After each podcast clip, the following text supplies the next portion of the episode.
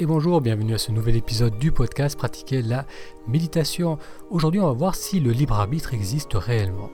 Si c'est la première fois que vous découvrez ce podcast, bienvenue. Dans ce podcast, je parle de méditation et de comment méditer nous aide à retrouver la joie du moment présent. La semaine dernière, j'ai partagé avec vous le premier épisode que j'ai fait à partir de Thaïlande. C'était au format vidéo. Donc de nombreux autres vont suivre pour découvrir ces vidéos vous pouvez aller sur le blog, pratiquer la méditation. J'ai aussi commencé à faire une mise à jour de l'application. Euh, l'application qui est maintenant disponible à nouveau sur Android, bientôt disponible sur l'Apple Store. Il y a eu quelques petits problèmes techniques qui ont fait qu'elle ne fonctionnait plus sur certains appareils depuis, depuis quelques semaines. Donc pour la version Android, ça devrait être bon, vous pouvez euh, la télécharger. Et pour l'Apple Store, pour l'iPhone, c'est bientôt disponible. Donc pour trouver l'application, et dans cette application, vous pourrez écouter les épisodes du podcast, voir les vidéos, découvrir des méditations guidées. Pour euh, télécharger cette application, vous pouvez aller soit dans le store, dans votre store, donc dans l'Android, dans Google Play ou dans l'Apple Store, ou bien vous allez sur Pratiquer la méditation sur le blog et vous trouverez le lien dans le menu pour télécharger cette application. Je vous laisse découvrir maintenant l'épisode d'aujourd'hui. Le libre arbitre existe-t-il vraiment? C'est le sujet de cette session guidée d'aujourd'hui. Il y a 2-3 soirs, j'étais chez des amis et à la télé, il y avait une émission qui portait sur le déroulement du loto. Ils expliquaient qu'un employé venait avec deux valises scellées dans lesquelles se trouvaient les boules en caoutchouc qui allaient servir pour le tirage. L'employé était accompagné d'un huissier de justice. Une fois arrivé dans la salle de tirage, l'employé ouvrait les boîtes, les valises scellées sous le regard de l'huissier de justice, il déversait ensuite le contenu de ses valises dans une sphère en plastique.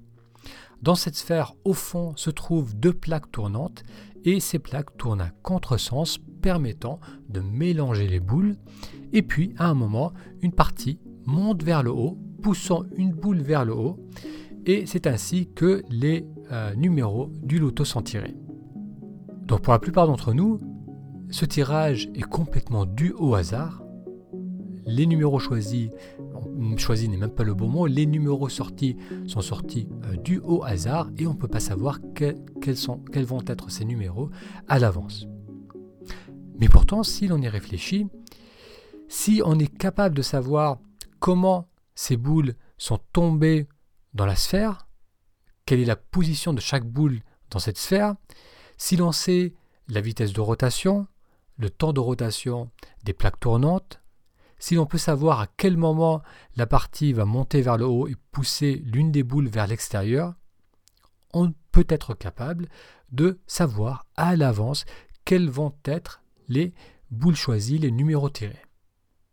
Donc la notion de hasard, c'est lorsque l'on ne connaît pas la cause d'un résultat. Mais le résultat a toujours une cause, une succession d'événements d'une situation donnée qui va amener un résultat précis. Donc lorsque ce résultat, on n'arrive pas à déterminer ou à voir précisément la succession euh, d'événements qui ont amené ce résultat, eh bien on attribue ce résultat au hasard. On peut se dire oui, effectivement, si on savait précisément comment les boules se trouvaient dans la sphère avant qu'elles commencent à tourner, oui, on peut déterminer avec toutes ces informations quelles vont être les boules choisies, mais la façon dont a déversé euh, l'employé les boules dans cette sphère est complètement aléatoire. Il a soulevé une boîte, une valise, il a tout, il a versé toutes les boules dedans qui sont tombées un peu n'importe comment. Mais là aussi, si l'on y réfléchit un peu, la façon dont a porté euh, la valise cet employé est due à sa taille, il a été influencé par le fait qu'il soit droitier ou gaucher, c'est dû aux tensions qu'il avait peut-être dans son cou, dans son dos, c'est dû à ses habitudes, c'est dû à un tas de facteurs euh, habituels, à des facteurs génétiques, donc qui peuvent être liés à sa force, à sa taille. Et si on remonte un peu plus loin, pourquoi cette personne s'est trouvée là à ce moment? Pourquoi elle a pris ce travail? Pourquoi cette personne existe-t-elle? Deux parents, ses parents se sont rencontrés? Comment ses parents se sont rencontrés? Tout cela est dû à une succession d'événements, de situations qui ont donné ces résultats. Et si on fait le jeu d'aller de plus en plus en arrière, on peut remonter à l'origine de l'univers où il va y avoir une succession d'événements, d'événements, euh, la collision de particules qui vont se réunir, qui vont créer euh, des planètes, qui vont créer la Terre, qui vont créer la vie, qui vont créer un tas d'événements, d'actions qui, accumulés, ont amené ce moment précis où ces boules vont apparaître et vont être choisies. Donc si on était capable de savoir le mouvement de chaque atome, si on avait la connaissance et la capacité de savoir tout cela, il y a cette capacité aussi de déterminer à l'avance quelles vont être les boules qui vont être tirées. Cette notion de déterminisme peut peut-être vous laisser perplexe, cette notion philosophique suivant laquelle tous les événements, et en particulier les actions humaines sont liées et déterminées par la chaîne des événements antérieurs. Eh bien, cette notion peut laisser perplexe parce que vous allez peut-être vous dire oui, mais moi, mes choix sont mes choix. Lorsque je choisis quelque chose, lorsque j'ai une pensée, c'est moi qui décide de l'avoir. Lorsque je choisis d'aller ou pas au restaurant, c'est moi qui fais le choix. Ce n'est pas quelque chose qui est prédéterminé. Mais est-ce vraiment le cas? Est-ce que nos pensées sont le fruit du libre arbitre? Alors je vous propose de faire cet exercice avec moi, ce petit test. Vous allez simplement penser au titre d'un film. Ça peut être un film que vous avez vu ou un film dont vous connaissez seulement le titre. Pensez au titre d'un film. Prenez 5 à 10 secondes et pensez à un film. Pourquoi avez-vous pensé à ce film? Pourquoi le titre de ce film est survenu dans votre esprit? Est-ce que vous l'avez choisi? À nouveau. Donc oubliez ce premier choix, prenez à nouveau 5 petites secondes et pensez à un autre film. Donc là, il se peut que vous ayez pensé à 2-3 titres pour peut-être finir par en choisir un. Pourquoi avoir pensé à ces 2-3 titres au départ? Pourquoi avez-vous choisi celui que vous avez choisi? On a tendance à justifier nos choix par une certaine logique, en se disant oui, mais j'ai vu ce film il y a 2-3 jours, euh, je l'ai beaucoup aimé. Mais pourquoi vous êtes-vous souvenu de ce film? Pourquoi l'émotion qu'il a générée est revenue à votre mémoire et vous n'avez pas pensé à d'autres films qui vous ont touché? Si on y pense vraiment, les pensées surviennent avant qu'on les choisisse. Parmi tous les films qui existent, pourquoi par exemple n'avez-vous pas choisi La Boom 2 Si vous avez plus de 30 ans, vous avez certainement vu ou entendu parler de ce film, un film populaire en France, La Boom 2. Vous n'avez certainement pas choisi ce titre parce que votre neurologie, euh, le circuit dans votre cerveau n'était pas prêt, n'était pas disposé à mettre en avant ce titre. Donc on ne choisit pas réellement. La pensée survient surgit et vient à notre conscience.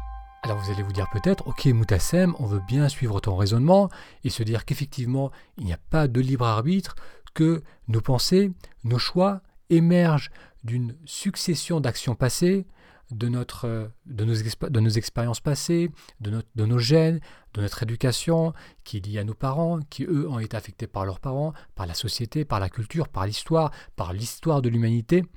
Donc en gros, tout ce qu'on choisit, tout ce qu'on fait, eh bien, c'est déjà déterminé et ça apparaît en dehors de notre libre arbitre. Donc si on accepte cela, en quoi ça peut nous aider? Ça peut paraître contre-intuitif parce qu'on va se dire alors, oui, mais dans, ce cas, pourquoi je prends le temps, l'effort de méditer? Pourquoi je fais attention à ce que je mange? Pourquoi je fais des choix éthiques, des choix qui, euh, qui font du bien à moi, qui font du bien à moi, qui font du bien aux autres? Si tout est déjà prédéterminé, quoi que je fasse, je peux tuer quelqu'un, ça a peu d'importance parce que c'était déjà prédéterminé.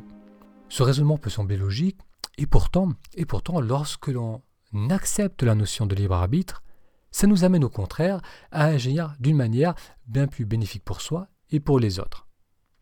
Lorsque on lâche prise par rapport à l'importance de nos choix, que l'on réalise que nos choix sont l'expression de notre vécu, d'une succession d'événements, que l'on réalise que nos choix ne sont pas si importants pour le futur, arrête de regretter nos choix passés, eh bien ça nous amène à agir et à ressentir davantage à partir du moment présent.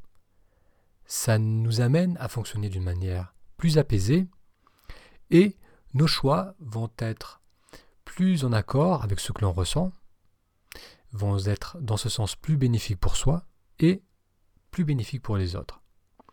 Parce que la plupart des choix que l'on peut euh, qualifier de destructeurs ou de nocifs sont des choix qui sont pris à cause de la peur, qui sont pris à, partir d'une position euh, de recherche de protection, d'une nécessité de se protéger, en cherchant à contrôler le monde autour de soi.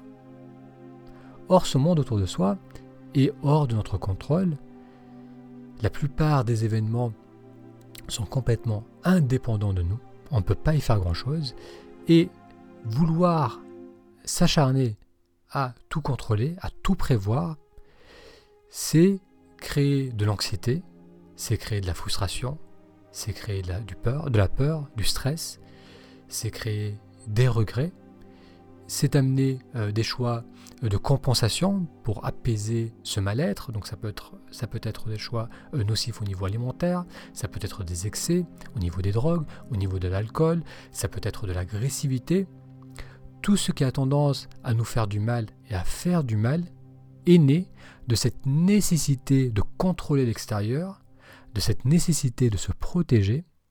Mais si, pendant un court instant, on accepte qu'on n'est plus aux commandes, on, accepte d'être simplement là, en tant qu'observateur, et qu'on accepte de laisser euh, la vie nous traverser, danser avec la vie au, lieu d'essayer de tout contrôler, eh bien, nos pensées et nos actes vont être beaucoup plus harmonieux avec la vie dans laquelle on évolue.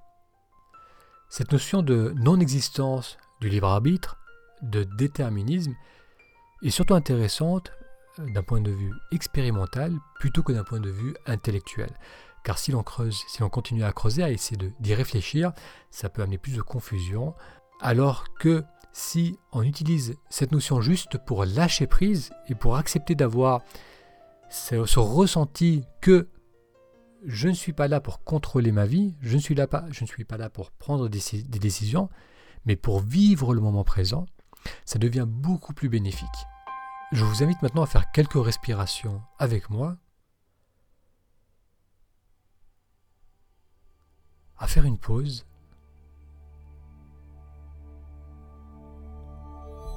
à simplement ressentir le mouvement de la respiration.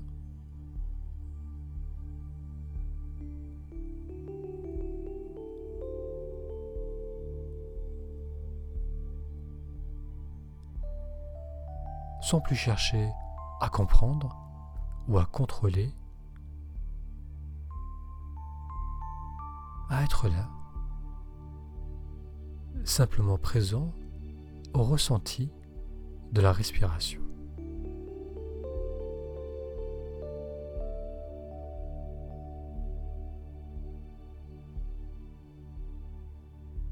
Prenez conscience du début de l'inspiration du moment de suspension entre l'inspiration et l'expiration, de l'expiration. Et à nouveau, suivez le flot de la respiration.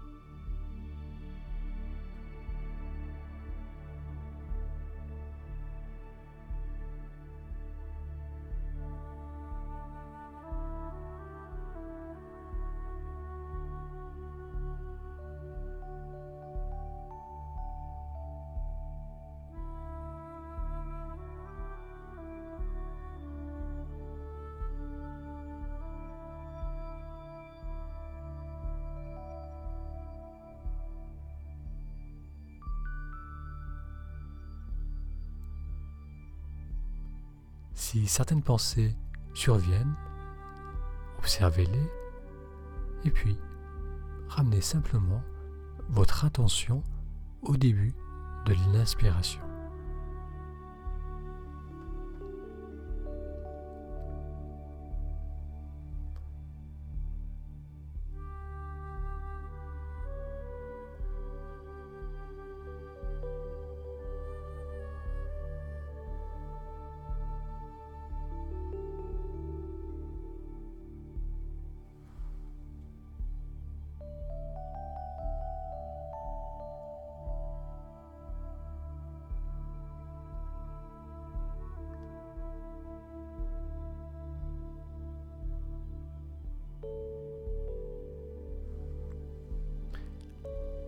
Les trois minutes qui vont suivre, gardez au mieux votre attention connectée au mouvement de la respiration et à chaque fois qu'une pensée survient, observez-la et ramenez en douceur votre attention à la respiration.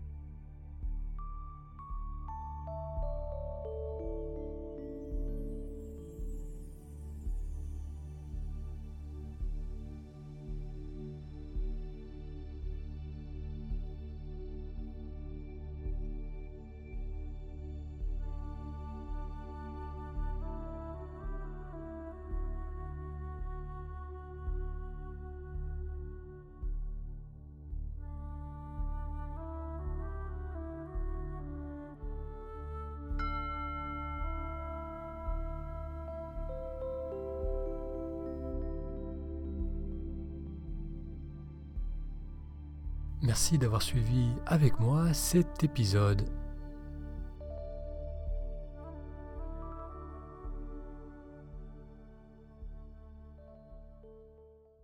Merci d'avoir suivi cet épisode. Pour plus de séances guidées, il vous suffit d'aller sur taméditation.com, taméditation Vous y découvrirez des dizaines de méditations guidées pour apprendre les bases de la méditation, mais aussi sur des thèmes comme la confiance en soi, la gestion du stress ou encore l'expression de soi. Pour cela, il vous suffit d'aller sur taméditation.com Cela vous donnera également accès au cours Expire 10 qui vous permet euh, de découvrir comment calmer le mental en moins de 10 minutes et comment bien vous installer sur une chaise pour méditer. A très bientôt